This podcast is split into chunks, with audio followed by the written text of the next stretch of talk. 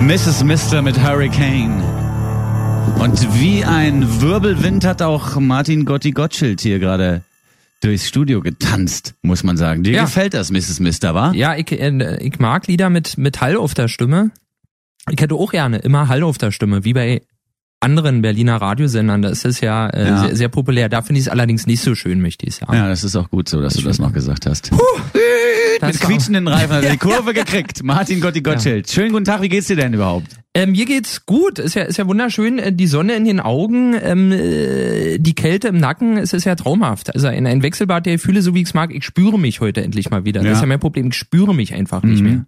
Wisst ihr? Ja, deswegen du, du fummelst du auch immer, ritzt, Nee. ritzt du dich auch immer auf und so zwischendurch beim drei Minuten lesen. Nee, das, äh, das mache ich nicht, weil ich eine sehr, sehr schöne, zarte Haut habe. Das wissen nur die wenigsten. Nur die, die mich schon mal berührt haben, sind. Äh, das ist ein bisschen wie bei der Goldenen Gans. Wer mich einmal angefasst hat, will eigentlich nicht mehr loslassen. Ja, ja, das kann ich aber bestätigen für die Hörer und Hörerinnen da draußen, die Gotti gerade nicht sehen. Er hat wirklich eine sehr, sehr schöne Haut. Ja, An den also- Armen genauso wie im Gesicht und am Popo höchstwahrscheinlich auch.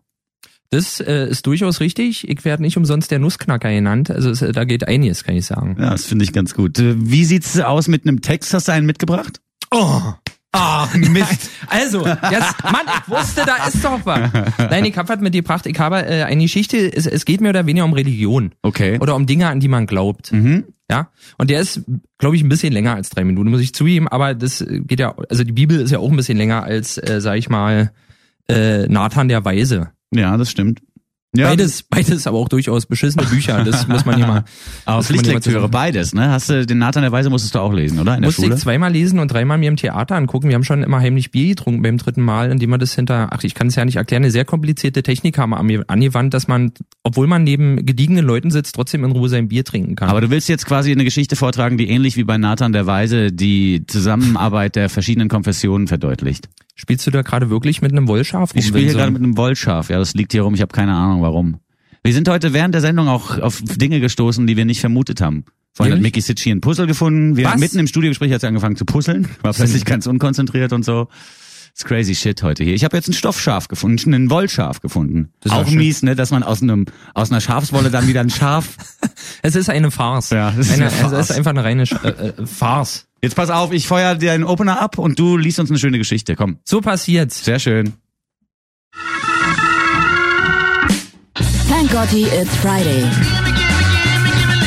Die 3-Minuten-Lesung zum Wochenende mit Martin Gotti Gottschild. Und nur auf Flux FM. Was für die Koranabhängigen Mohammed, für die bibelsüchtigen Jesus Christus, für die Buddhisten Buddy der Weihnachtself und für die Zeugen Jehovas ein Stück Kuchen im Wohnzimmer ist, das war bei uns in der Familie seit eh und je der Po-Lappen. Eine kultisch verehrte Ikone, von Generation zu Generation weitergereicht, ein Symbol für das, woran wir glaubten. Er war nach unserem Ebenbild geschaffen, flauschig und schlapp. Feinstes Forte, universell einsetzbar. Der schlichte Name ließ seine Vielseitigkeit nur erahnen. Der Polappen war das Mountainbike unter den Waschlappen. Ach, was rede ich hier? Er war das Schweizer Taschenmesser unter den wirbellosen Hygieneartikeln. Kein Terrain war vor ihm sicher. Nichts hing damit nicht. Den Schließmuskel polieren, bis er glänzt und duftet, dass man ihm am liebsten Lippenstift auftragen und anschließend zum Austernschlürfen in ein Nobelrestaurant einladen würde. Wundern, so, Wunden säubern, Hefeteig abdecken, Menschen demütigen, Einbrecher verjagen, persönliche Interessen durchsetzen. Mit dem Polappen in der Hand lag einem die Welt zu Füßen. Er war das Visum ins Glück. So ein Polappen hat ja mehr Macht als tausend Gewehre. Die Menschen ahnen das, aber sie wollen es nicht wahrhaben, weil die zunehmende Verwendung von Feuchttüchern sie zu parfümierten Weicheiern gemacht hat. Zu nach Zucker und Zimt riechenden Zombies, sogenannten Zimbis. Zimbis, die seelenlosen Sklaven des Wohlgeruchs, glauben doch ja nicht mehr an den urigen Zauber eines Oldschool-Polappens, an seine heilenden Kräfte, seinen durchweg geselligen Charakter und seinen feinen, schlüpfrigen Humor. So ein Polappen ist der beste Freund, den sich ein Mensch wünschen kann.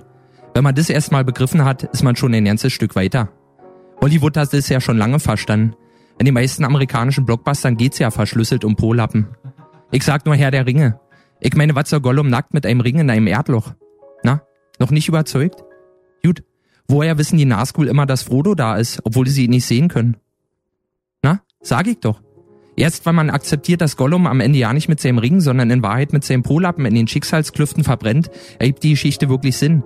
Erst jetzt versteht man die ganze Aufregung.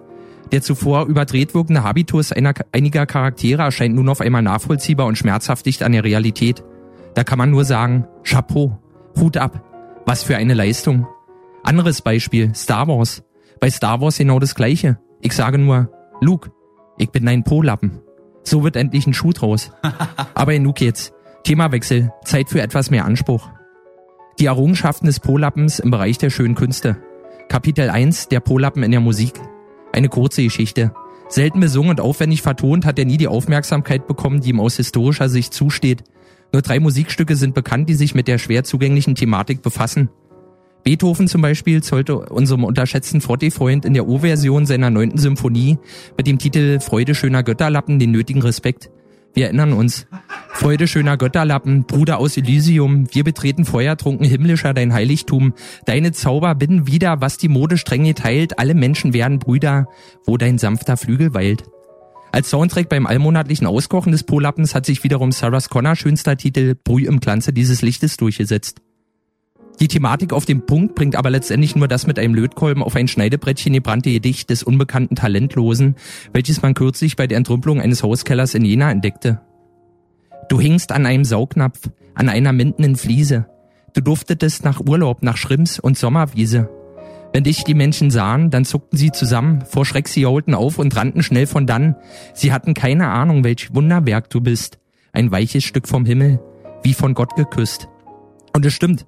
Nur wer sich am Ende eines feuchtfröhlichen Abends schon mal aus Versehen mit dem Polappen eines befreundeten Familienmitglieds das Gesicht abgewischt hat und es erst am nächsten Morgen mitkriegt, weil der eigene Gesichtslappen immer noch steinhart und trocken ist, nur derjenige weiß, wie süß das Leben schmecken kann.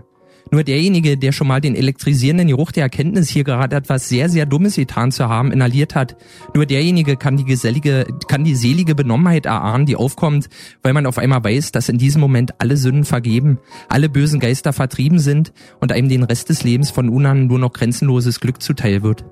Was ich damit sagen will, es dauert sicherlich noch ein paar weitere Jahre, bis ich diesen unangenehmen Vorfall aus meiner frühen Jugend wirklich verarbeitet habe. Dennoch, wenn ich könnte, würde ich alles dafür geben, ihn noch einmal wiederzusehen, meinen alten Polappen, den besten Freund, den ich jemals hatte. Die 3-Minuten-Lesung zum Wochenende. Nur drei Minuten, nur freitags und nur auf Flux FM. Mensch, Gotti, du hast ja wieder Zusammenhänge hergestellt, von denen ich nicht mal geahnt habe, dass sie existieren. Das stimmt. Hattest du denn Polappen früher? Nee, bei meiner Familie war einfach Gesicht, Gibt's Körper, nicht, alles das Gleiche. Ich Da hab musste gestern man die Geschichte gehört, dass Man musste sich den großen Lappen quasi einteilen. Das ist auch richtig. So, so, so hört sich das, ein sogenannter Bartikklappen. Nee, ich habe äh, die schöne Geschichte gehört von, von einer Freundin, die meinte, bei ihr, äh, bei einer Freundin in der Familie war es so, dass die Lappen mit A und G beschriftet waren Ja. und äh, sie aber jahrelang das falsch gemacht hat, weil sie dachte, äh, A würde für Antlitz und äh, G für Gesäß stehen. Ja. Und das war natürlich äh, ein Schuss Arschgesicht in den Ofen. Richtig. war eigentlich die Idee, ne? Ja, wie ich ja auch jahrelang dachte, das D und H auf den Toiletten steht für Darm und Harn. Also je nachdem, ob man, naja, ist ja. Ist ja Darm und Harm, das ist auch eine gute Idee. Ich habe an Johnny Cash ein bisschen gedacht und Ring of Fire und so, den hättest du vielleicht Ja. auch noch unterbringen können. In Du nur, du nur wieder, ja, ja, sehr gut, sehr ne? gut, sehr gut, ja, ja. Aber der hatte ja keinen Polappen offensichtlich, sonst wäre ja nichts mit Ring of Fire gewesen. Das stimmt. Wusstest du denn, dass die Polappen schmelzen? Habe ich auch schon gehört. Ja, Freude schöner Götterlappen fand ich auch nicht schlecht. Jetzt hast du noch einen Song mitgebracht, der ist so schön, den muss ich spielen. Ja. Wenn die Zeit knapp wird. Frank Schöbel mit Schreib es mir in dem Sand äh, aus dem wundervollen Film This Ain't California. Das ist echt ein tolles Lied und der Film ist auch nicht schlecht. Sag ich doch. Ne? Ein Film über die Skater-Szene, eine GBR. Da, wer war da dabei auf dem Skateboard? Hier, Na, Icke. der Typ neben mir. Alter Rollbrettfahrer. Na, so bin ich. Ein Hier. guter Typ. Genau, dicke Knolle, große Rolle, haben wir mal gesagt. Sehr schön. Dann raus auf die Straße, Gotti. Bis später. Tschüssi!